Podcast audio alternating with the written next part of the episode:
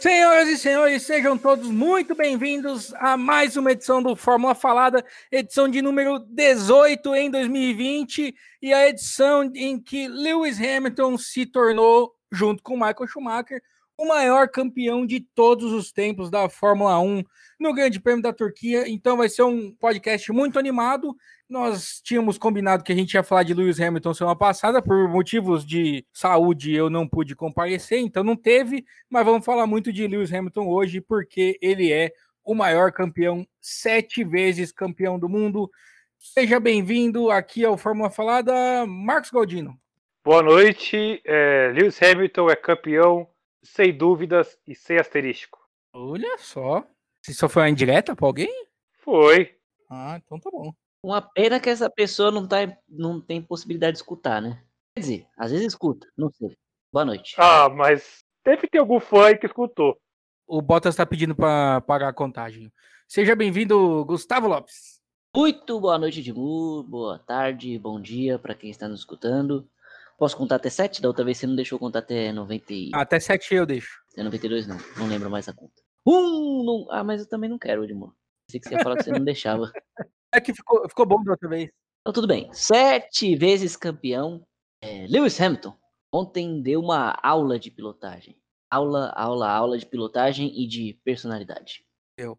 Ontem eu acho que tinha dois professores na pista, mas a gente já chega lá. Eu, eu posso fazer uma confissão, assim, com um minuto de programa? Pode? Eu não peguei a referência do Galdino. Nossa, como não? Juro pra você. Eu acredito que ele tá. É... Eu acho que ele tá falando do Schumacher. É, o Gustavo entendeu. Ah, é, realmente. Agora tudo faz sentido. É... E olha que tem fã, hein? Vai arranjar briga. Pior que a, po a polarização política no Brasil não fica, pode ter certeza. Agora todo mundo é centrão, ô Galdino, você não viu o resultado da eleição? Todo mundo agora é do, do meio. Não sei, não sei, cara. Todo mundo é coluna do meio agora. É, vamos lá, né? É, vamos falar de Fórmula 1, que se, gente, se, de Fórmula 1 já dá briga, meu Deus! Pelo amor de Deus, é, vamos. A gente já tem problemas aí com o pessoal, pra, só falando de corrida e de outras besteiras. A gente não tem que responder processos, né? É, ainda não. Mas é verdade. Não, não, o pior não é receber processo, o pior é receber ameaças, é, então melhor deixar pra lá. Cara, o Galdino deve conhecer, o Gustavo acho que não conhece. Eu tenho um amigo que ele tem um perfil no Instagram, chama Corredor Irônico. Não é sobre automobilismo, é sobre corrida de rua, né? Aliás, é um perfil muito bom. Muito bom. E o cara fez dois posts sobre o Hamilton, né? E sobre a luta antirracista e falando que para ele é o melhor do mundo. Meu, que o galera xingou esse meu amigo. Minha nossa senhora, mas arranjou cada treta. Quando ele postou falando é o maior de todos os tempos e é o melhor atleta da atualidade, ele escreveu. Eu já na hora escrevi, eu só vou ficar vendo os comentários, porque vai dar treta. E realmente. Não, mas não foi só esse, não foi só esse. E é engraçado que ele não tá nem aí, cara, que eu, ele comentou alguma coisa de, de algum outro motivo lá, não sei se foi de esporte, não foi de esporte, na verdade, né? Aí o pessoal começou a reclamar para ele falar de corrida, né? Ele falou, não, fica à vontade pra sair, não tem problema nenhum. Eu achei legal. É um post antirracista. É. é o, o, o Joelson ele é muito engajado na luta antirracista, como tem que ser mesmo. Todos temos que ser. E é um perfil muito legal, muito engajado. É um perfil que eu gosto muito. Vou até seguir. E como ele diz, o perfil é meu, eu falo o que eu quiser. É isso aí. Exatamente. Eu vejo isso muito em post assim de algum jornalista esportivo que comenta uma coisa lá e falando: "Ah, fica no esporte". Daí você vai ver a profissão do cara, engenheiro, e ele fala de política. Isso, exatamente. Por que diabos que os outros não podem falar, velho? Sabe? A gente é livre pra gente falar o que a gente bem entender. Principalmente quando a página é nossa. Você vê no Fórmula Falada, só tem besteira. O problema é o seguinte, as pessoas só fazem isso quando elas não concordam com o que você fala. Eu, eu tenho uma posição que eu, nas minhas redes sociais, eu nem falo disso muito, de posição política. Mas eu não entro na, na, no Twitter de quem não concorda comigo e falo, você tá errado. Porque é, é a opinião do cara, velho. Sim, por mais idiota que seja, ele tem o direito de ter aquela opinião, desde que não seja crime, né? Que às vezes é. Mas aí quando você posta alguma coisa, a pessoa vem na tua e fala assim: Não, você é um idiota que está falando isso, você não tem o direito de falar isso. Por que não? Aconteceu esses dias, né? Eu postei um negócio falando de racismo e um cara veio falar para mim: Ah, porque você está falando de racismo, isso aí não existe. Eu falei: Tá bom, cara. Boa sorte na tua vida aí, valeu, falou. É, então, até para poder colocar nesse assunto aí, essa semana antes da corrida, saiu uma notícia do, do Ralf Schumacher. Ele fez críticas ao, ao Lewis Hamilton, né? Que ele deveria pensar só no esporte e não engajar com suas lutas, né?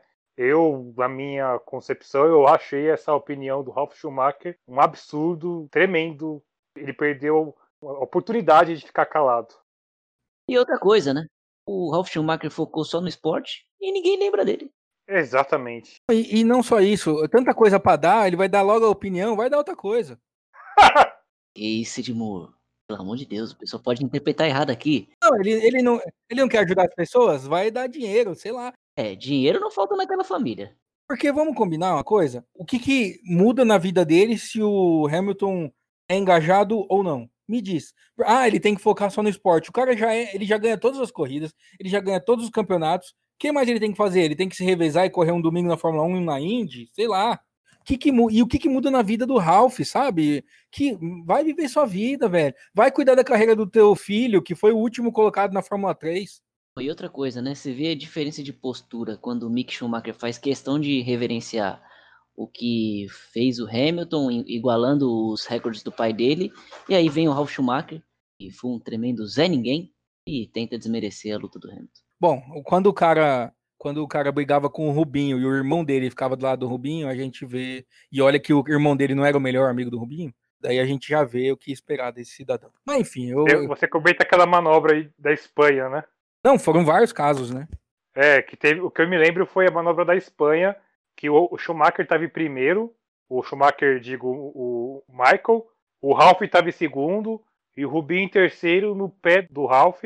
Aí o Schumacher começou a perder potência no carro tal. Aí chegou numa curva, o Mick jogou o Ralph pro lado, tirou, segurou ele e o Rubinho passou pelo cantinho, ultrapassou os dois e ficou em primeiro, eu acho. Acho que o Rubinho venceu essa corrida. Sim, teve isso, mas o que eu tô falando é de briga, não briga na pista. Discussões mesmo, né? Porque os dois viviam se alfinetando, o Ralph e o Rubinho. E o Schumacher sempre tomava o lado do Rubinho. O, o Schumacher e o Rubinho, se não me engano, em 2002, e três corridas seguidas eles bateram na largada, duas corridas. Austrália, né? Foi Austrália, Interlagos e tanto que de, o, teve uma corrida que a Williams colocou atrás, né? É, mantenha a distância. Isso foi engraçado, mas enfim. O Ralph sempre foi meio babaca. Mas vamos falar de Lewis Hamilton, que a gente vai ficar gastando tempo falando de quem não merece. Da corrida também, né? E da corrida, exatamente. Porque a corrida, a gente já tinha uma expectativa razoável para boa da Turquia. Daí chove, e aí vira aquele, aquele forfé. A corrida virou, ficou completamente aberta, porque o Hamilton largando em sexto, o Bottas o, fazendo cover de carrinho de bate-bate o fim de semana inteiro, derrapando para lá e para cá o Bottas, ele parecia que tava aqueles disputando aqueles futebol no sabão do Gugu. Briga de gel, sabe? Não tinha as brigas de gel das meninas de biquíni? Era o, o Bottas correndo no domingo. É, mas é, teve uma questão com um autódromo né, na Turquia que eles que recapearam a pista poucos dias antes da prova e não avisaram ninguém, né? E Pirelli não sabia, a, a FIA não sabia desse recapeamento no asfalto e isso gerou uma aderência ali para alguns carros que foi bem ruim e dificultou ainda mais a corrida, né? Porque é, acho que na sexta-feira, se não me engano, teve muito carro que saiu da pista. Acho que todos os pilotos uh, do grid, em algum momento, eles, eles saíram da pista e no domingo também foi o caos. Na sexta-feira, um único piloto não rodou. Você sabe quem foi? Não, eu vi que tinha sido todos. Você sabe, Gustavo? Não faço ideia. Sebastian Vettel. O único que não rodou na sexta-feira. E não é surpresa, né? Que ele na chuva, essa criança. Não, mas sexta não choveu. Ah, não? Ah, então é o problema dele é só o negócio deslizar mesmo. É chuva, é asfalto. Agora, agora, esse negócio que você tá falando aí, ô Galdino, se o cara recapiou a pista do, onde ia ter uma corrida de Fórmula 1 na semana antes da corrida e não avisou nem as equipes, nem a FIA e nem a Pirelli, na boa, você tem que catar esse cara e dar um abraço. Foi pior pra Pirelli porque a Pirelli ela chegou lá com uma coisa, chegou lá era outra, entendeu? Isso ficou até evidente porque assim, isso na verdade não é informação, né? É, é um palpite, né? Que se você perceber, de uma certa altura da corrida, a pista já estava assim seca o suficiente para poder você colocar pneu de pista seca, né? Só que nenhum piloto colocou, entendeu? É, eu acho que foi justamente por isso, mas, mas pela questão do, da pista mesmo, do recapeamento, do que pela questão da água, entendeu? É o que eu acho que pode ter acontecido, né? Não, eu também acho, mas maravilhoso. E outra coisa, provavelmente ele é ouvinte do Fórmula Falada. A gente tem pedido isso aqui faz tempo. O cara só colocou em prática que tinha vontade de fazer. Sim.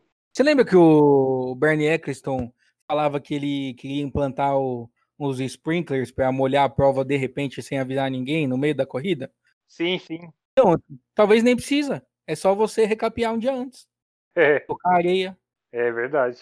E olha, eu vou te falar, o treino de. de- é que, é claro, a gente ouviu os pilotos falarem, mas é, é, como eles são muito chorões, a gente não tem a dimensão do, é, da diferença que esse asfalto faz e coisa e tal. Mas no treino de sábado, meu amigo, foi um Deus nos acuda. Quando eu vi o Hamilton tomando 5 segundos, eu falei, o que que tá acontecendo? Então, mas o Hamilton, pelo que eu vi, foi um dos pilotos que mais reclamou, cara. Ele reclamou muito. É, Eu não lembro o que ele falou, mas ele tava full pistola. Mas é porque a Mercedes é um carro que ele é muito, ele é muito bom na, no aquecimento, né? Tanto que quando todo mundo tá sofrendo com carro superaquecido, para a Mercedes é muito bom. Quando ficou frio para burro, chovendo, com o asfalto sem aderência, aí a Mercedes virou um, carrinho de deslizar, aquele bobsled, né? Do, do, do Jamaica abaixo de zero. E, e, assim, uma coisa que ficou assim meio que nítido, né, é que a dificuldade que a Mercedes teve na primeira parte da prova, é, com o pneu ali de, de chuva mais intensa, né, até a parte que choveu, quando a pista começou a secar mais, foi quando o Hamilton começou a, cada vez que ia secando a pista, ele ia mais se sobressaindo, né. Sim. Isso eu acho que ficou meio nítido, né, que até, meu, o, o- tudo bem, assim, eu acho que a corrida, tipo, tem uma diferença do, do Hamilton pro Bottas, mas, pô, tomar uma volta do Hamilton, hein, meu? É complicado, hein? Sabe, a largada foi sensacional, né? Porque parecia que você colocou. Sabe quando você molha. Você não, mas deve- tem vídeo na internet. Você, você coloca um chão liso, assim, ó, enche de água e sabão e deixa os cachorros ali parados, aí você vai e grita, vai. Daí eles saem, tenta sair correndo e não sai do lugar porque derrapa. Foi isso a largada, né? Porque você via todo mundo acelerando e os carros não saíam do lugar. Foi a primeira queima de largada in- invertida. Os caras, em vez de ir pra frente, ficou parado. É, e, outra coisa que eu achei interessante também, que nessa questão quando tava com, com bastante. quando tava chovendo, a Mercedes original tava lá pra trás e a Mercedes rosa tava na frente lá e indo embora, entendeu? Tanto é que eu achei uma hora que eu falei, cara, acho que o Stroll vai ganhar essa corrida de ponta a ponta. Em duas voltas, o Stroll tinha dado mais de 10 segundos no Hamilton. Exatamente. Foi tanto, tanta gente torcendo contra o Stroll e ele não aguentou a pressão. Porque o que tinha de gente assustada com a liderança daquele menino, olha, Gustavo, você tava torcendo contra ele? Ó? eu tava. O Galdino eu nem vou perguntar, porque. Vou responder. Eu não preciso torcer contra ele. Não, tudo bem que você não precisa. Isso a gente sabe, porque a gente conhece aqui o, o Stroll. Mas você tava torcendo contra? Não, é, teve uma hora que eu tava pensando, eu falei, meu, ele vai acabar ganhando essa corrida, mas assim, não muda a minha opinião que eu tenho sobre ele. Ah, sim, até aí o Maldonado ganhou prova também, é um ridículo. É. Mas você tava torcendo pra ele não ganhar. Eu não tava assim muito torcendo contra ele não ganhar, né? Tava, admite, pode admitir. eu, não, não, não, não. O que eu tava torcendo muito, muito mesmo era pro Pérez ganhar a corrida pra ver a cara que ia ficar na Force, na Force India, ó. Na Race Point até o fim da temporada, entendeu?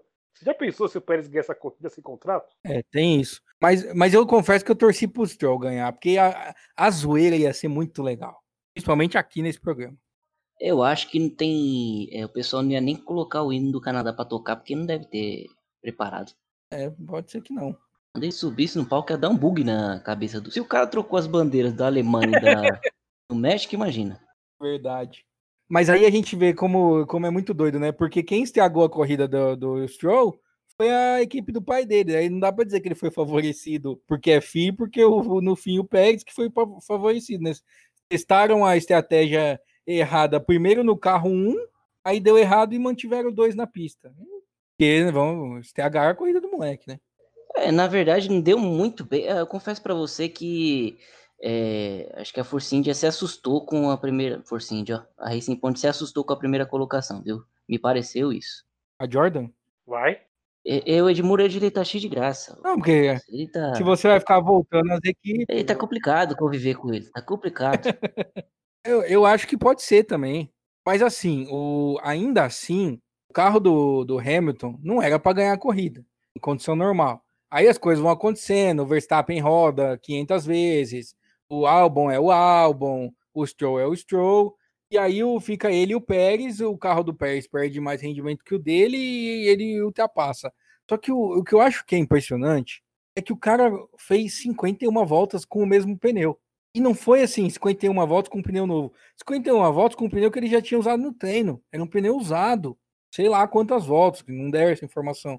E ainda assim, com mais voltas, porque ele parou antes que o Pérez, ele passa o Pérez, que tinha um carro até então que se mostrava mais acertado que o dele, e começa a meter ele tempo.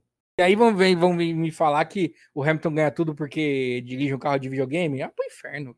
Eu, eu queria fazer um. Até fazer um parênteses também em relação ao Hamilton. O pessoal, tipo, coloca o, o Verstappen no pedestal, que o cara é sensacional. Mas, pô, que corridinha que ele fez também, viu, meu? Ridículo. O que, a manobra que ele fez que ele saiu. Cara, como é que ele pode fazer aquilo? Numa chuva daquela, subir naquela cortina de água. Juvenil, hein? Juvenil. Ele cola atrás do cara. Meu, aquilo ali é, é loucura, cara. Tá parecendo as pessoas que eu conheço aí que falam as coisas sem, sem conseguir ter. nem pensar, entendeu? Eu, achei aquilo muito louco que ele fez, cara. E a FIA ainda deu uma lambidinha nele, porque ele tinha que ter tomado a punição porque ele cruzou a linha É, branca. Nossa, e, e assim, eu acho que ele tinha tudo pra poder largar em primeiro lá. Ele não largou, ele perdeu a posição ali pro, pros carros da, da, da Racing Point. É, vamos dar, dar um tapinha também no, no, no Verstappen, porque ele, ele mereceu esse final de semana, viu? É horrível. É que assim, ele só não vai ser o pior do dia porque teve gente que abusou, né? É, e com toda, com toda a desgraça, ele ficou na frente do companheiro de equipe. né? Não que o álbum seja um parâmetro. Não, então, esse é um dos que abusou. Álbum É, corrida ridícula também. Cara, Albon, Verstappen, o Bot, o Latifi, cara, o Latifi. nossa, o Latifi ele tava em outra categoria. Não, o Latifi, ele ontem ele deu motivo pra FIA caçar a superlicença dele. Ele tomou uma volta do cara que tava na frente dele, o próximo colocado. O cara tava 13 segundos mais lento por volta. O cara tem medo de água, o cara é de açúcar. Vocês acham que o Stroll é o canadense ruim? Tá aí o Latifi. Não, chegou uma hora que o engenheiro dele falou que ele desce do lado direito aí e chama acelerador. Você aperta o carro vai. Porque ele tava andando de ré praticamente. É. Corrida terrível. Nossa senhora, parecia que ele tava de. é, parecia que ele tava em Le Mans. Os outros carros todos eram protótipos da Toyota e ele tava de turismo, normal. Ele tava de Fusca, né? Coisa terrível. Vergonha. Foi vergonhoso o que ele fez, na boa. Assim, Foi. a gente é, fala brincando, mas um cara que tá na Fórmula 1. Tá? A gente tem que levar em consideração tudo o que aconteceu, recapeamento, chuva, blá, blá, blá, blá. Mas assim, ele tava num outro patamar relacionado aos outros. É, Foi um negócio assim extremamente bizarro. Exatamente. Então, eu acho que o grande ponto é esse. Ai, teve recapeamento de chuva. Teve recapeamento de chuva para os 20, não foi só para ele. Cara, teve recapeamento de chuva pro, pro George Russell também. Ah, o Russell também rodou, mas, cara, o Latifi nunca apareceu tanto numa transmissão, porque toda hora ele tava passeando na grama e, e dando 13 segundos a, a mais por volta do que o Grosjean. Olha a referência, é o Grosjean, não é o, o Schumacher, não é o Senna, não é o, o Hamilton, o Vettel, é o Grosjean. Cara, é, foi, foi uma coisa assim, ridículo. Eu não sei se vão aparecer com a desculpa de que aconteceu alguma coisa com o carro, mas olha, foi uma das coisas mais pífias que eu vi na Fórmula 1. Pior que o Yuji e o Yuji foi caçado. Tiraram a superlicença dele. Isso aí eu concordo com você. O, o Latifi podia ter tomado uma multa por velocidade reduzida. Em vez de é, a gente ficar é, procurando desculpas para passar a mão na cabeça desse Latifi, coitado. Até agora também fez absolutamente nada. Ontem ele fez por onde ser lembrado. Isso aí a gente tem que falar. Que deviam mandar ele embora da Williams e colocar o Grosjean no lugar dele. Jesus amado. Já tô sentindo falta do Grosjean na Fórmula 1. E a gente, entre falar mal do Latifi e do Grosjean, a gente tá mais acostumado com o Grosjean. Exatamente. E ele dá motivos mais engraçados, né? E a- até onde eu sei, ninguém tentou roubar o Latifi e o Latifi não botou nenhum ladrão pra correr. Bem lembrado. Não tem experiência com assalto. Isso. Mas vamos falar de quem foi não tão ruim. Não mentira, quem foi bem. Quem foi muito, mas muito bem foi o Vettel, né? Ó, pera aí, deixa eu, vamos fazer o seguinte, eu vou propor aqui uma classificação pra gente. Quem vocês acham que foi péssimo? Não, esses três, Albon, Verstappen e Latifi. Ah, e o Bottas, né? Pelo amor de Deus, o Bottas. Meu Deus. Você também, Galdino, tá de acordo? Concordo. É, também acho que é por aí. O Grosjean foi muito mal também. É, mas é que é o Grosjean também. É, então, mas ele que ele ficou o tempo todo só na frente do Latifi, enquanto o Magnussen tava lá na zona de pontuação até bater no Latifi, mas o, o em comparação com o companheiro, ele tinha nossa, foi muito, muito, muito mal. E legal, assim, quem foi legal? Quem vocês acham que foi legal? Legal? Sainz. Sainz foi bem. Sainz, o Norris, o Pérez largou em terceiro, terminou em segundo, não comprometeu. O quem mais que quem mais que tem na Fórmula 1? Já nem lembro mais também. O Ricardo. O Norris fez uma corridinha, é, ok. Ok. É, mas não sei se vocês vão concordar comigo, mas é, o Vettel ele deu um espetáculo ontem. É, eu acho que ele deu espetáculo durante a corrida e após a corrida também, cara. Exatamente. E já começou antes com o capacete, né? Verdade. Sim, sim, sim, sim, bem lembrado, Edmur. Porque eu acho que ontem ele fez uma corrida assim que foi do nível mais alto daquilo que a gente espera de um piloto tetracampeão, cara. Largou bem. Não, diferente de todo mundo, todo mundo tava patinando para largar, ele parecia que ele tava largando, tipo, super normal, assim, é. super tranquilo, de boa. Passou todo mundo, viu o Ocon e o Bottas rodarem na frente dele, só tirou o carro com muita classe. Quando o Hamilton errou, ele passou o Hamilton. Depois o Hamilton não conseguiu de jeito nenhum passar ele. Foi, olha, ontem. Não rodou. Não rodou. Cara, ele fez uma corridaça ontem, corridaça. Até a brasileira é, Michele, acho Bragantini, da família tradicional do automobilismo, que postou zoando no Twitter que o Hamilton estava na frente de um caminhão da Ferrari. E postou assim: Ó, oh, cuidado com esse caminhão vermelho atrás do Hamilton aí. A Mercedes respondeu falando: Mas cuidado por quê? A Ferrari sempre está atrás do Hamilton. E aí, quando o Vettel passou o Hamilton, a própria Mercedes repostou isso e falou: ops, esse tweet envelheceu mal. Cara, eu, eu, olha, você que não segue ainda a, a, Mercedes nas redes sociais, Instagram é o da show, no Twitter é o da show. É muito engraçado. Muito engraçado. Sim, o Twitter é muito bom. Quando a, a Racing Point no meio da prova estava fazendo um dois e os dois carros da Mercedes estavam lá para trás, eles postaram. E se a gente é a Racing Point preto esse tempo todo? Foi. E não, sexta-feira eles ficaram tipo, acho que o Hamilton em sexto, Bottas em nono. Daí, tipo, eles postaram uma foto assim, era primeiro e segundo, tipo, pintado por cima do sexto e do nono, sabe? Mano, eles são geniais, são geniais. Teve um treino que eles estavam mal também, aí eles começaram a falar assim: não, vamos falar de Among Us, que é aquele jogo que tá bombando, né? Em vez de falar de uhum. Cara, é muito e aí bom. ficaram jogando o avatar do Bottas e do Hamilton. Uh, mas enfim, voltando a falar do Vettel. É, emoçãozinha ali no final, né? Quando ele quase passou o Pérez e passou o Leclerc. E eu acho uma coisa é, que eu achei legal foi o Leclerc, assim, eu entendo que a gente não suporta mais é, aqueles chiliques que ele dá e tal, mas ontem, pelo menos, ele fez uma coisa que o Galdino é, exaltou aqui outro dia. Ele reconheceu que o erro foi dele, primeiro, ele jogou bons pontos fora ali, né? O cara quer estar tá no pódio, não tem jeito. E ele também ficou, não sei se foi uma certa demagogia da parte dele, talvez, mas ele ficou, pelo menos falou isso no rádio, que ficou feliz que o Vettel é, tinha conseguido um pódio. Falou que ah, o, o Seb trabalha muito e tal, fico muito feliz por ele. Eu não esperava. Mas sabe que eu acho que isso pode, isso foi verdadeiro, porque assim não tem, não tem mais motivo para ele tipo falar isso, entendeu? O Vettel foi embora, vai vir um outro cara aí, entendeu? Então teria muito por que ele fazer média. Eu acho que ele falou isso real mesmo. E assim, é, uma coisa que não dá para criticar do Leclerc é que quando ele erra, ele, ele assume, entendeu? Ele não coloca a culpa no ar, no vento, como até nosso Grosjean sempre fez, né? Então. O Ericsson. Os dois se dão muito bem, né? O, dizem que o Vettel e o. O problema do Vettel não é com o Leclerc, é com a, a Ferrari. A, a diretoria, é com o, resto. o piloto. É, com mas, o resto da, equipe inteira. Tanto que, assim, depois da corrida, o, perguntaram pro Vettel, porque o Leclerc deu um chilique que o engenheiro mandou ele desligar o rádio e calar a boca, né? Não sei se vocês viram isso. Ele ficou, é, sou muito burro, sou burro, sou burro, burro, burro, gritando. E o engenheiro perdeu a paciência e falou: já chega, desligue o rádio, cala a boca. Eu vi, eu vi. E aí depois perguntam pro Vettel, né? Fala, meu, ele deu, ele falou, ah, ele vai ficar bravo, ele é piloto, ele não quer ser passado, ninguém quer errar, eu também fico bravo quando eu erro. Mas para mim, o Leclerc vai ser o, o, grande nome da Fórmula 1 daqui a alguns anos, mais até do que o Verstappen.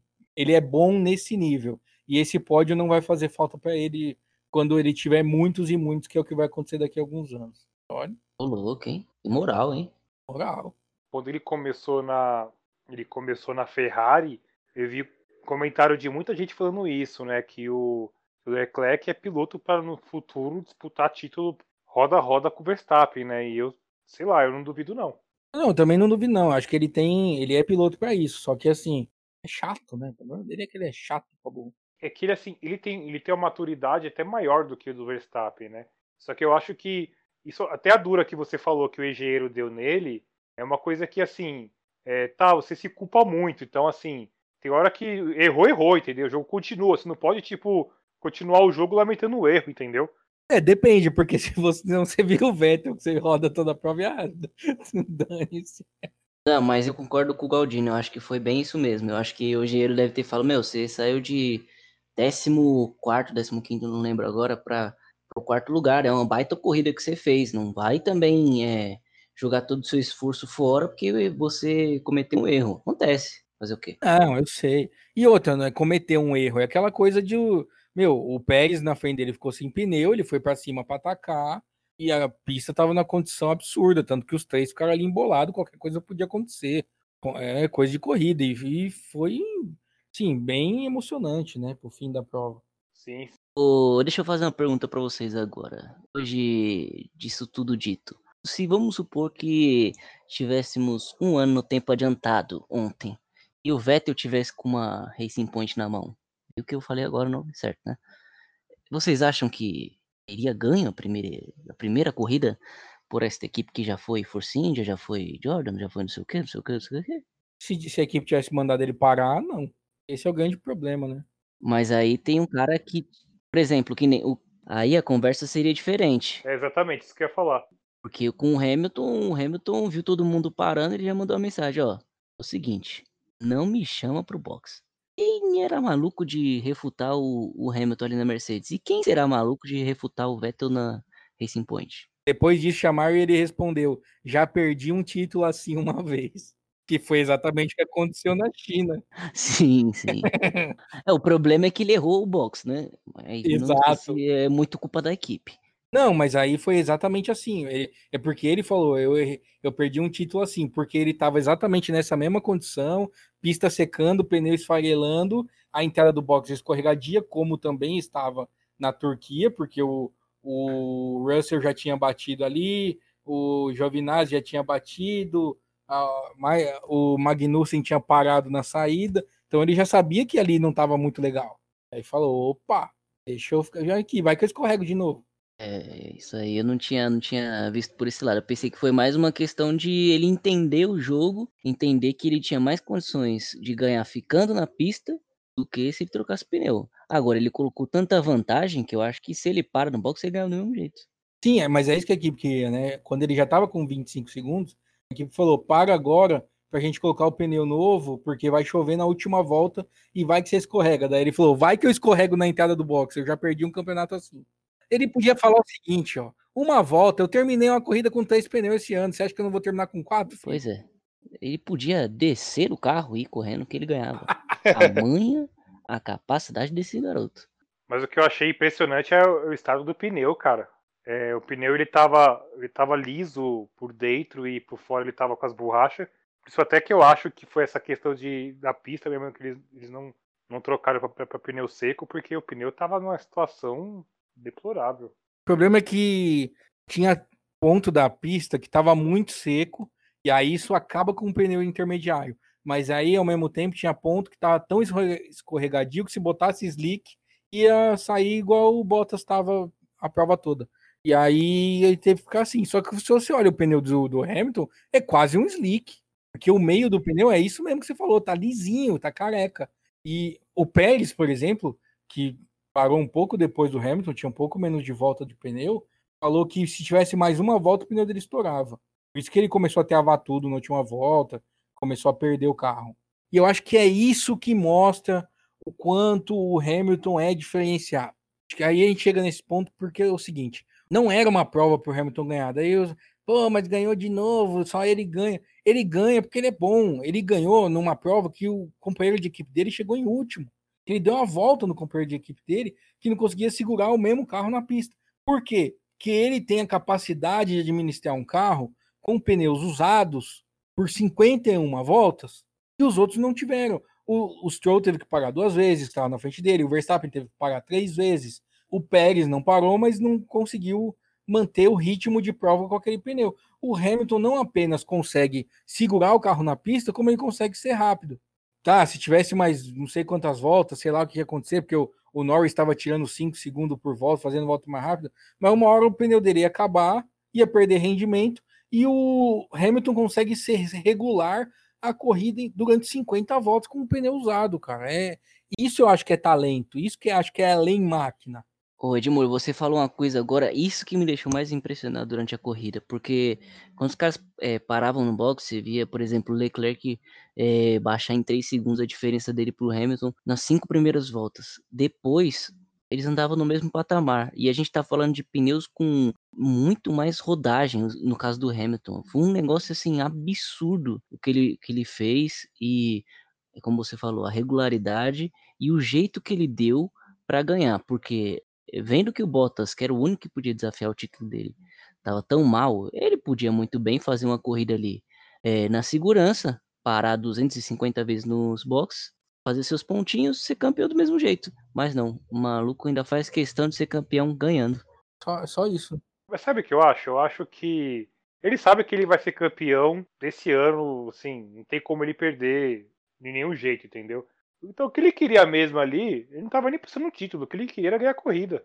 Acho que é, é aquela coisa do hoje eu não tenho carro, então hoje eu vou mostrar para vocês quem eu sou. Sim, sim. Ele parece que ele, cara, não sei. É, é difícil a gente. Eu acho que foi depois que ele perdeu o título pro Rosberg. Mas Exato. Eu também acho. ele, cara, ele criou uma casca, assim, uma vontade de vencer que eu nunca vi nada igual, bicho. É um negócio impressionante. Ele, ele se recusa a perder, se recusa. E, e quer dizer, perder. É tipo, se ele chegasse em segundo, terceiro, quarto, que seja, ele já era campeão. Mas ele faz questão de ganhar. Aliás, Gustavo, isso foi uma coisa que o. Hoje eu vi uma, uma entrevista do Rubinho, eu acho que foi no Globo Esporte, falando do Hamilton, ele falou justamente isso, né? Que ele cresceu, assim, ele apontou assim pra cabeça, né? Tipo, ele cresceu a, na cabeça, entendeu? Porque eu acho que, para mim, o Hamilton de antes de perder o título pro Rosberger, pro Hamilton de depois, é um piloto completamente diferente, porque ele. Eu até comentei aqui algumas vezes, ele foi campeão em 2014 e 2015 eu achava ele. Ele começou o ano muito displicente, entendeu? Ele acabou se recuperando, foi campeão. A mesma coisa foi em 2016. Ele começou no displicente, quando ele foi meio que levar a sério, o negócio já tinha afundado, entendeu? E ele perdeu o título, né? É, todo ano ele fazia isso. Todo ano ele fazia isso. Mas tanto de 2017 para cá, eu não cheguei a ver essa postura mais do Hamilton, né? Ele perdeu ali a primeira corrida de 2018 ali com a Ferrari, para a Ferrari do Vettel, mas foram circunstâncias que a, que a Ferrari estava com o carro naquele começo de campeonato melhor, né? Mas fora isso, eu não, não vejo essa displicência dele, tipo, de ah, é legal, campeão, carnaval, tudo, festa. Eu acho que ele cresceu muito na parte mental também, né? Eu, eu acho que perder o título pro Rosberg virou uma chavinha na cabeça dele que falou, cara, é, não posso mais deixar isso acontecer. E aí, não sei o motivo, se é a mágoa que ele tem com o cara. Aí resolveu que ele vai provar que ele é o melhor mesmo e pronto. Ó, você fugiu, mas se você não tivesse fugido, eu ia te dar um pau. Algo assim. Pode ser, pode ser. Eu acho que isso ficou feio pro Rosberg, né, cara? Porque o Hamilton falou uma coisa naquela época, ele desistiu porque ele não quer competir comigo no que vem de novo, entendeu? E eu acho que era isso mesmo, sabe? Ele não queria defender o título porque ele, ele sabia que o, que o Hamilton ia, era melhor que ele, entendeu?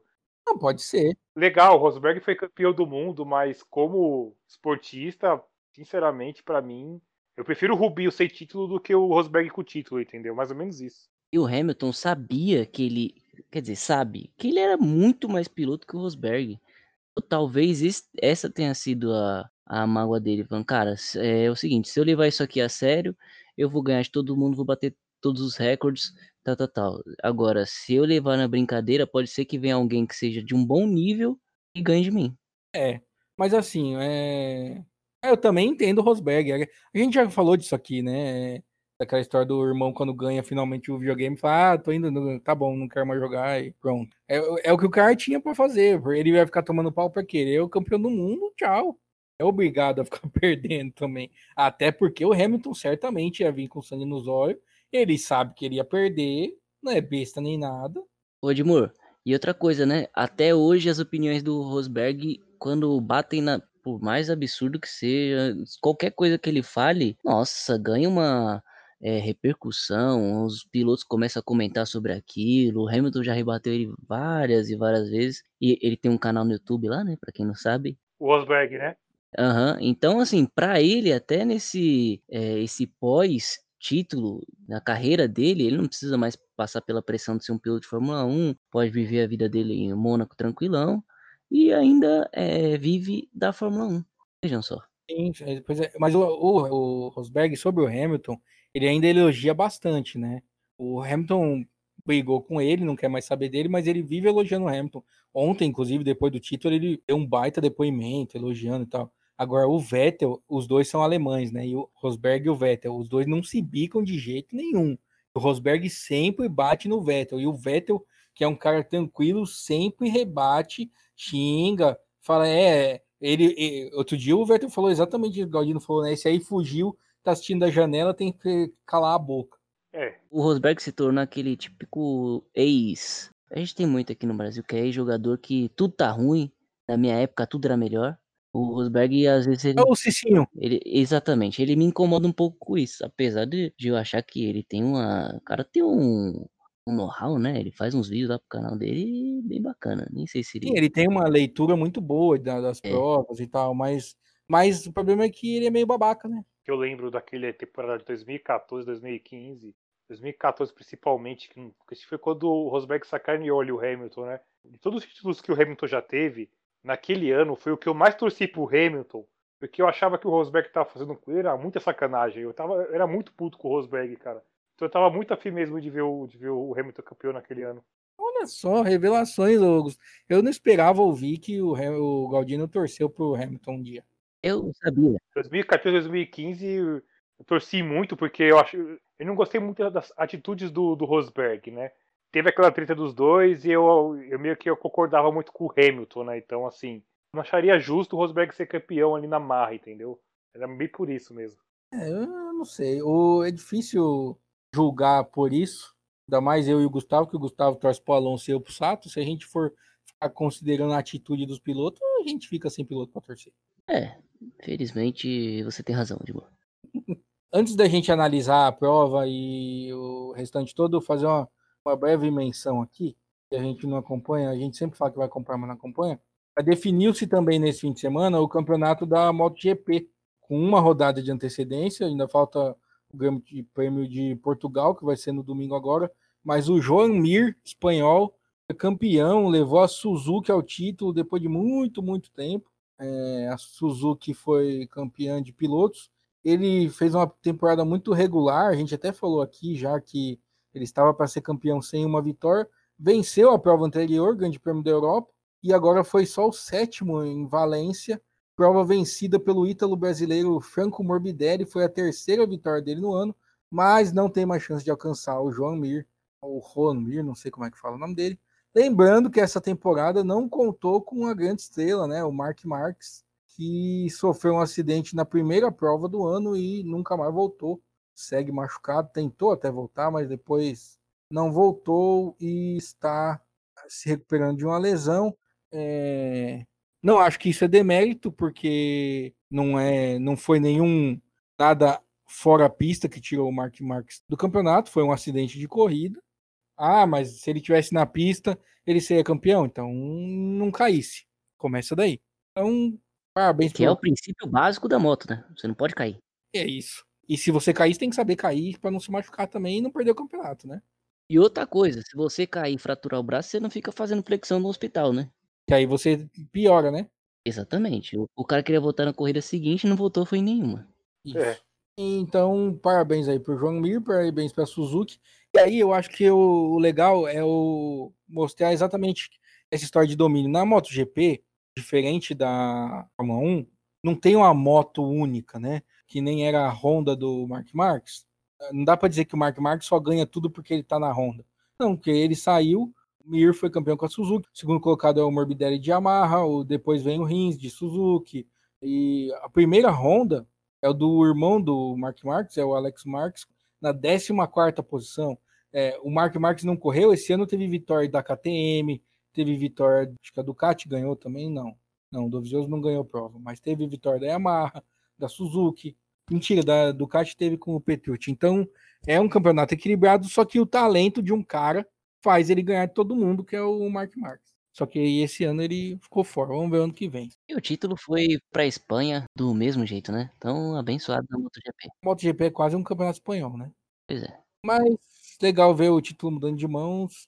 Vamos ver o ano que vem como é que vai ser. Só uma coisa aqui que eu acho que a gente não pode terminar o programa hoje sem comentar esse assunto, me permita aqui entrar com ele agora. Todo mundo sabe a questão que envolvia lá a Rio Motorsport com o Rio de Janeiro. Foi praticamente fechado que a Rio Motorsport ia construir o autódromo no Rio. É, não vou entrar em muito de detalhe aqui do que eu penso da história, nem do que realmente aconteceu, mas esse dinheiro todo que a Rio Motorsport disse que tinha não apareceu. A Fórmula 1 viu que estava meio que caindo no conto do vigário. E o Bigode, pelos relatos que foram noticiados, né? Ele primeiro bateu na porta do, do, do, Bruno, do Bruno Covas arrependido, né? Olha, meus queridos, eu queria voltar a correr com vocês em Interlagos, esquece que eu queria mudar de casa tal. E o contrato foi renovado por cinco anos. E da mesma maneira que ele bateu na porta do, do Bruno Covas, ele bateu na porta da Rede Globo, que tá, voltou a negociar com, a Liberty Media para transmitir a Fórmula 1 para o ano que vem. E pelo que parece, com um valor até menor do que a Rede Globo tinha proposto no passado. Era isso que eu queria deixar um comentário, sem prolongar muito nesse assunto, que dá muita manga para conversa. Eu queria falar que eu fiquei triste, porque tava tanta zona esse negócio de direito de transmissão da Fórmula 1 que eu já tava pensando em abrir um canal no, naquele Twitch, sabe o Twitch, que acho que é do Twitter, pra, de transmissão de vídeo, e fazer uma proposta para a gente transmitir. Já pensou? O bom é o Gustavo para narrar com essa voz dele, nós dois ficamos comentando e a gente transmite a Fórmula 1 no Twitch do Fórmula Falada. Eu concordo. Ô, Edmur, e outra coisa. Se o pessoal da Liberty tivesse escutado apenas um podcast nosso, eles saberiam. Era furado isso aí. Exatamente. A gente sempre disse também que eles queriam dinheiro e que eles estavam se metendo numa tremenda furada. Aí vocês falam, ah, mas vocês têm negócio de adivinhação. Joga tarô. É, como que é o nome do outro? Das pedrinhas lá? Búzios. Bus. Não, não jogamos. Mas a gente tem o mínimo de neurônio funcionando. Olha só, aqui a gente falou que isso ia dar errado e deu. A gente falou que o Hamilton ia ser campeão e foi. A gente falou que o Sato ia ganhar 500 milhas e ganhou. Aqui a gente sabe tudo. Que o Mark Marques não ia voltar e não voltou. Exatamente. Que a Toyota ia ganhar alemãs e ganhou também. Só o um comentário, é, eu espero não ser. Ninguém fique bravo comigo pelo que eu vou falar agora, mas assim. Começa assim. Primeiro que eu construí um autódromo num terreno que o exército ia ceder que é, é, Mata Atlântica nativa, né, pelo que eles pelo que comentam, né, e, e, que iriam reflorestar. Então, assim, se é Mata Atlântica nativa, ia perder muitas espécies ali, e essa questão de reflorestamento, blá blá blá, tudo bem. Dificilmente vai ter licença ambiental de uma atrocidade dessa, né? É o primeiro ponto. E segundo, o Motorsport é uma empresa que surgiu do nada e apareceu com um suposto dinheiro que era para construir autódromo, chegaram a tentar comprar da, da Disney a Fox Sports, a Disney viu que não tinha esse dinheiro todo, ofereceram uma puta grana para a Liberty Media também, superando São Paulo em 50 milhões, se eu não me engano. Aí fica a questão para o futuro, da onde queria ver esse dinheiro todo que a Liberty Media estava querendo bancar tudo. Então, eu só queria deixar essa, essa questão no ar aí para as pessoas pensarem sobre isso. Na verdade, não ia ver o dinheiro, né? Porque o que eu estava lendo é o seguinte: a questão da transmissão, não da prova, da transmissão, eles tinham fechado com a Rio Motorsport. Parece que a Dorna, que é a dona do Dorma, que é dona da MotoGP, e que fechou os direitos com a Rio Motorsport, tirando o Sport TV, levando para a Fox, a revenda, A Dorma parece que deu um toque na Liberty e falou: esses caras não pagaram a gente. Fique esperto, abre o olho, porque a MotoGP e a Fórmula 1 nos últimos anos trabalhado uma parceria forte, é, fecha calendário junto para não ter conflito. Esse ano não, por conta da pandemia, mas enfim, eles têm um, um, relacionamento legal. E aí, pelo que eu vi, foi isso. A organizadora da, da MotoGP deu um toque na, na Liberty e falou: cara, não cai na conversa desses caras que a gente tomou um calote. Daí eles foram bater na porta da Globo. Não, tudo bem, concordo. Só que assim, é, tinha um autódromo para construir, né? Sim, mas não ia, mas, pelo amor de Deus. Então, mas assim, era muita grana, porque, cara, tem muitos países aí fora, se não me engano, acho que na Malásia, na Rússia também, que a iniciativa privada não construiu autódromo, quem construiu foi os governos locais, entendeu? Então, assim, teve senador que viajou com o cara da Rio Motorsport, que eu também não vou falar o nome por respeito à minha vida, que foi lá e ofereceu dinheiro também junto, entendeu? Então, assim, da onde vi esse dinheiro, sabe? Por que, que ele acabou não vindo também? É uma coisa que me, eu acho muito interessante as pessoas pensarem sobre isso. É que eu acho que o estelionato é esse, é falar que tem dinheiro e nunca ia ter mesmo. Era um belo golpinho. Mas enfim. Isso aí eu faço muito com o banco. Falo pro banco eu tenho dinheiro. Mas a verdade é mentira. Aí, tá vendo? Temos aí um representante do, do desse tipo de prática. Vamos para terminar aqui a corrida.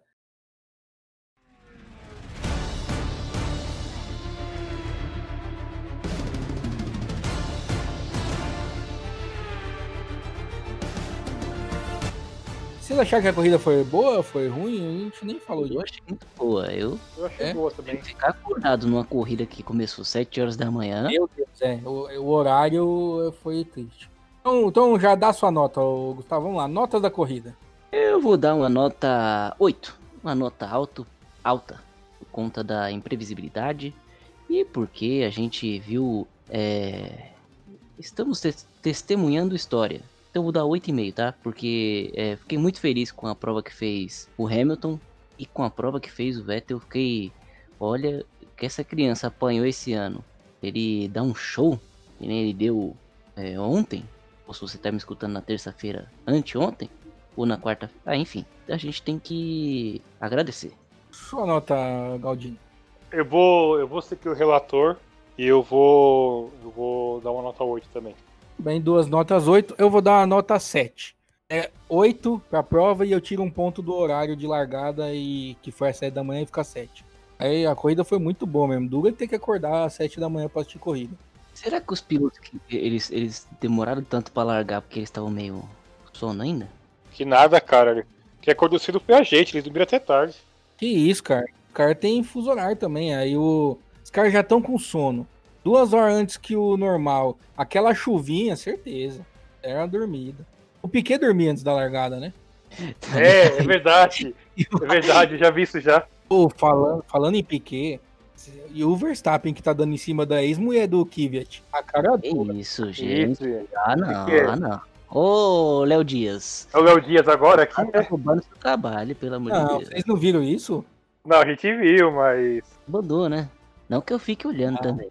Tá laricada, ô louco. Esse é o Vitão. Fama.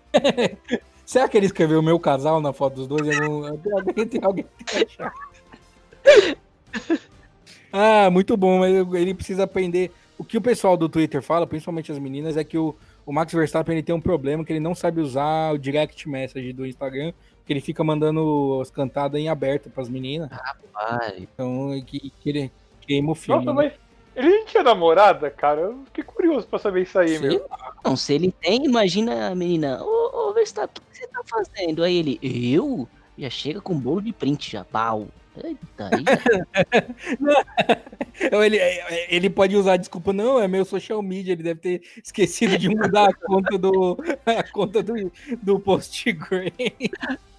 É, porque assim, dependendo da onde, da onde com quem que o Verstappen fez isso aí, ele pode ter seu, suas, suas partes íntimas decapitadas, cara. É pra tomar cuidado, é. viu? Eu, eu vivo errando a conta no Twitch Deck. O cara tá, tá brincando com, com um russo. Tá Exatamente. Você é louco, é velho. E o cara, enfim. eu, hein? Bom, é, vamos ao piloto do dia que eu imagino que não seja nem o Verstappen, nem o Kvyat. Ah, Gustavo. Ah, esse é. Olha, eu vou te falar que eu, eu tô entre dois. Eu tô exaltando aqui desde o começo o Vettel, mas. Cara, é porque a gente teve pouca chance de, de citar o Vettel só por isso. Com menção extremamente honrosa ao que fez o Hamilton. Ele demonstrou mais uma vez por que, que ele é sete vezes campeão mundial de Fórmula 1. Mas só pra, pra, pra não passar o ano batido, eu vou votar no Vettel. Claudino? Eu vou seguir o relator de novo, cara. Eu vou votar no Vettel também. Cara, eu ia votar no Vettel também. Eu vou votar no Hamilton só porque eu acho que ele merece um voto. Mas com uma. Ao contrário do, do Gustavo, com uma menção extremamente honrosa ao Vettel, porque ele fez um fim de semana. O domingo, né? A prova dele foi muito absurda. Eu torci muito para ele chegar no pódio. Teve uma hora que ele tava tirando um segundo por volta do Leclerc. Quando faltava três voltas, ele parou de tirar. Achei que já tinha ido pro beijo. E aí deu aquele forfé ali nas últimas curvas que ele conseguiu passar. Fiquei muito feliz. Eu gosto muito do Vettel, mas muito. Desde que ele era da Red Bull e a galera achava ele meio antipático, assim, eu achava ele meio incompreendido. Ele nas festas, a FIA, ele mostrava, contava piada, sempre tinha uns vídeos legais dele. Eu sempre gostei muito do Vettel e acho que ele merecia. Exata, a Ferrari tá sacaneando tanto ele esse ano. Ontem mesmo, todo, todo mundo na chuva fazendo pit stop a 3 segundos e os do Vettel era 5, 6, cara. A, Ferrari já não tá mais nem aí pro Vettel. O de Muri, outra coisa, o Vettel era o parâmetro do, do Leclerc. A Ferrari tentava uma coisa com o Vettel primeiro para ver se dava certo e aí fazer com o Leclerc.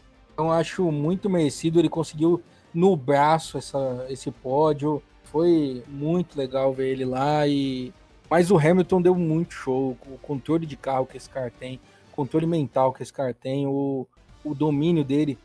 Ai, mas é o carro hoje em dia faz tudo sozinho. Primeiro, não faz. Quem fala isso não entende nada de Fórmula 1. Quem fala isso, você perguntar, ah, você acompanha a Fórmula 1 hoje em dia? Aí a pessoa fala, não, parei de assistir quando você não morreu. Então, é, e aí fala que o carro é carro de videogame. E ainda que fosse, o carro é tem para ele as mesmas assistências que tem para os outros 19. Ele continua ganhando de todo mundo. Ele deu uma volta em cima do companheiro de equipe dele. Ele deu um pau no maior concorrente dele de em termos de talento, que todo mundo diz que é o Verstappen, que ficou sambando na pista para lá e para cá, e o cara sem pneu praticamente deu uma aula do que é ser um verdadeiro campeão e um vencedor na pista. Então, por isso que voto no, no Lewis Hamilton para não passar em, sem nenhum voto, porque dessa vez ele mereceu mesmo. Não foi aquela prova que ele saiu com o pé nas costas, deu 50 segundos em todo mundo, mas ele veio de trás administrando e foi, foi muito, muito aula por isso que eu disse no começo do programa que acho que a gente teve dois professores, porque o Vettel e o Hamilton deram aula, e o Vettel, eu acho que o Galdino vai falar disso daqui a pouco, no encerramento. O Vettel, quando ele termina e ele vai fazer uma reverência ao Hamilton ainda no carro e dizer para ele obrigado, pensa que ele é o maior rival dele. O Hamilton é o maior rival do Vettel. O Vettel é o terceiro maior vencedor da história da Fórmula 1, gente, não é qualquer piloto. Ele é, ele é um campeão do mundo. E ele vai e abaixa na frente do maior rival dele, o cara que impediu títulos dele, e fala: obrigado por fazer que a gente presencie a história. É, é de uma grandeza inexplicável. Também. É que na verdade eu, sim, na hora eu não, não nem tive noção do que ele falou. Só que eu acho que a atitude dele, tipo, de não foi a atitude de passar, dar o tapinha no capacete, ou dar o tapinha no ombro e ir embora. A atitude dele de agachar de ir lá conversar, de querer olhar para ele, no olho dele, assim, mesmo com o capacete. Eu achei foi uma atitude do, do Vettel é, muito grande, sabe, cara? Muito. Ele foi um verdadeiro campeão ali, né? Então eu, eu, eu achei muito legal. É, essa fala que eu disse, infelizmente não tem áudios, né? Mas é, ele deu uma entrevista para Mariana Becker, que ela pergunta para ele o que, que você falou ali, e aí ele diz isso, que ele diz, eu agradeci a ele por estar por deixar que a gente presencie a história, porque o que ele está fazendo é histórico. Uh, por mais que o meu herói emocionalmente ainda seja e sempre vai ser o Schumacher, o, não dá para ignorar os feitos desse homem. Vai falar o quê? Ah, tem alguma coisa para falar? Não, não, eu, vocês foram muito bem. O, o que ele fez durante, antes com capacete, como, como vocês lembraram, é, durante a corrida e depois. Foi um espetáculo. E a grandeza dele reconhecer. E porque a gente tá falando o seguinte, é, se não fosse, se ele não tivesse disputando com o Hamilton, com um piloto tão acima da média, no mínimo mais um título ele teria, no mínimo. É, e aí o mental dele seria outra coisa para ele disputar outros. Enfim, isso é uma coisa que a gente pode até é, entrar nesse assunto com mais, com mais tempo. Mas a, a nobreza dele de reconhecer os feitos do Hamilton foi um negócio assim que transcendeu o fato dele ser um piloto tetracampeão. E aí, como você disse, é um piloto tetracampeão mundial de Fórmula 1. Exato. O, só para ilustrar, quem não viu a história do capacete, que a gente já falou aqui, mas não explicou o que é, o Vettel correu na Turquia com um capacete que tinha a bandeira do arco-íris, do arco-íris, olha eu falando igual o Moisés, representando a igualdade entre todos, né? A bandeira muito famosa do movimento LGBT. E mais, né? No, embaixo, na base do capacete, tinha o desenho de várias pessoas ali representadas. Então tinha brancos, negros, é, pela roupa você vê indianos, gente tatuada, muçulmanos e, e, gente de todos os tipos, inclusive pessoa com deficiência física, tinha ali um, um cadeirante, então dizendo que buscando a igualdade entre todo mundo, então a atitude gigante desse cara que, quanto desempenho das, nas pistas não vem sendo dos melhores ultimamente, fora das pistas o Vettel tem dado show junto com o Hamilton ao longo desse ano. Edmure, isso em um país que tem uma forte é, repressão também, né? É o país do Erdogan, né? O cara que não aceita muita opinião contrária. Então, enfim. Acho que até por isso, né? É, exatamente. Teve esse peso enorme aí nessa, nessa colocação do Vettel. Sim. Não, exatamente. Foi perfeito. É, fim de semana maravilhoso. Ah, já que nem todo mundo é tão bom assim, vamos ao prêmio Grosjean do fim de semana. Ah, Marcos Galdino. Eu vou estar no Verstappen porque eu acho que ele tá merecendo. Ele já teve aquela outra. Aquela outra questão lá com. Foi com, com o Stroll, se não me engano, né? Foi. Lá em Portugal, que eu já achei, tipo, meu. É, é agora de novo, aquela manobra que ele fez ali, que negócio louco, cara. É, então eu voto nele. Gustavo? É, o, o Marcos quase me convenceu. É porque assim, a gente tem bons candidatos, né? Tem o Latifi que correu de kart, é, tem o Bottas que fez, sei lá, qualquer coisa, menos correr de Fórmula 1, porque a gente. Igual o que parecia o peão do roda-roda lá do, do Silvio Santos. Só faltou colocar aquela musiquinha e teve o Verstappen que fez muitas besteiras. Eu vou. Posso dar só mais um argumento pra tentar te convencer? Pode. O Latifi a gente sabe que, que, ele, que ele é ruim, cara. Então, assim, aquilo, aquilo pode ser normal da vida dele, entendeu? Agora do Verstappen não. O Verstappen ele desceu muito sarrafo. Pelo mesmo critério que eu usei para votar no Vettel, provavelmente a gente também é, não vai ter muitas oportunidades de indicar o Grosjean, o Grosjean, o Verstappen pro prêmio Grosjean. Então, vou votar no Verstappen. Parabéns, Marcos. Você me convenceu.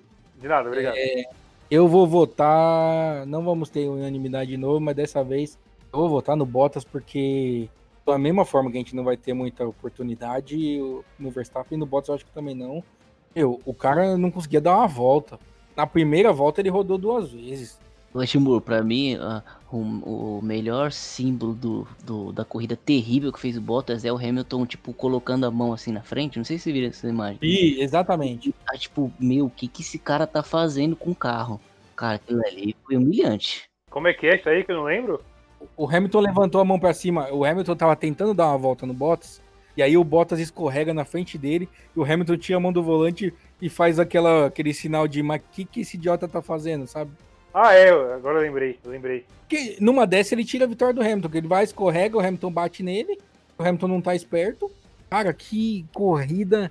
Ele falou depois que se um dia na carreira dele que ele gostaria de esquecer, teria sido esse. Não, e o engraçado foi que falaram assim: ah, o Bottas vai se dar bem nas condições de pista que estão, porque ele está acostumado com a correr rali no gelo. Meu amigo, mas ali parecia um gato no, na, na cozinha molhada, velho. Tava ridículo. Toda hora você viu a Mercedes atravessada e você falava assim: ah, agora vai ser o Hamilton, não é possível que é a 93 vez é o Bottas. E era o Bottas de novo. Ô, Edmur, você me convenceu a mudar meu voto. Ainda mais. Infelizmente, lembrando agora, é muita humilhação pro Bottas, coitado. Pelo e outra, né? Você tomar uma volta do seu companheiro de equipe eu votei no álbum esse ano com esse argumento, então não tem como. O cara tomou uma volta e não foi igual semana passada, que eu ainda defendi o cara. O cara fez a corrida inteira com um pedaço de uma Ferrari atrasando ele. Não, dessa vez ele tinha a mesma condição que o Hamilton. Só menos a, menos a peça entre o banco e o volante. Como eu não sou um antidemocrata, eu não vou, eu não vou aqui eu é, questionar a eleição que o que eu ganhei, ou a eleição que eu perdi eu vou fazer igual o Agora fez em 2000, eu não vou pedir revisão, é, recontagem dos votos, não. Vai ficar por isso mesmo. Stop the count. Quem que ia que fizeram um... Enfim, fizeram um meme do Stop the Count com, na Fórmula 1. Quem que era o piloto? Era o. No meio da, da prova? Foi o Stroll, Acho né? que era o Stroll, é. Foi o Stroll, é. Ai, ai, coitado do Stroll. Enfim, é isso. Semana que vem não tem Fórmula 1, eu acho. Vou abrir o calendário para não cometer a gafe de novo. Acho que, do, que duas semanas, né? É, são na Itália. É Bahrein, agora é Bahrein, Bahrein, Bahrein. É Bahrein, Bahrein. Bahrein. É verdade. Bahrein vai ser dia 29 de novembro, então não vai ter corrida semana que vem, não. Ixi, bem na Black Friday. Meu Deus do céu. Ixi, Black... é, é, então. Vamos ver o que acontece no Bahrein. O campeonato está decidido de construtores, de pilotos. Quem sabe alguém ganha uma corrida que não é o Hamilton. O Hamilton podia também deixar os outros ganharem, né? A gente elogiou tanto, mas, pelo amor de Deus. Ah, agora ele tá atrás da vitória número 100, né, Gustavo? Não, os outros pilotos devem fazer uma petição pra tirar ele da corrida agora que for campeão. Não tem necessidade. É, Covid, né? Você vai ficar viajando, se arriscando pra quê? Umas férias. Pois é. tal, Coloca o, o Russell na Mercedes e o. Quem que tem na reserva da Williams? Nem sei. Acabei de pegar aqui o calendário, só para poder é, terminar o ano. Dia 29 de novembro no Bahrein, como você já comentou. Aí uma semana depois, no dia 6, é o GP no Bahrein também, o GP do Shakir, de Shakir, Que é aquele que vai ser externo. externo. E a temporada encerra no dia 13 de dezembro, quase junto com as barbas do, do Papai Noel no GP de Abu Dhabi, no circuito de As Marina. Ah, nossa, essa corrida. Abu Dhabi é onde não tem Natal, porque eles não, são cristãos. É, e só uma coisa aqui, é, se o horário aqui estiver correto, é, o GP do, Bar, do Bahrein vai ser meio-dia e 10, de Shakir vai ser às 14h10 e Abu Dhabi 10 horas da manhã. Meio-dia e 10? Meio-dia e 10. Domingo de eleição aqui no Brasil, É, verdade. meio-dia e Tem que 10. votar.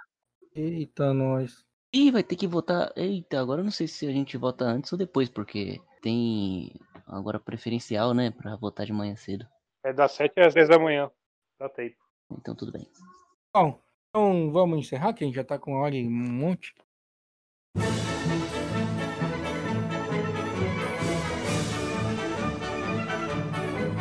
Suas considerações finais, ô Marcos Galdino.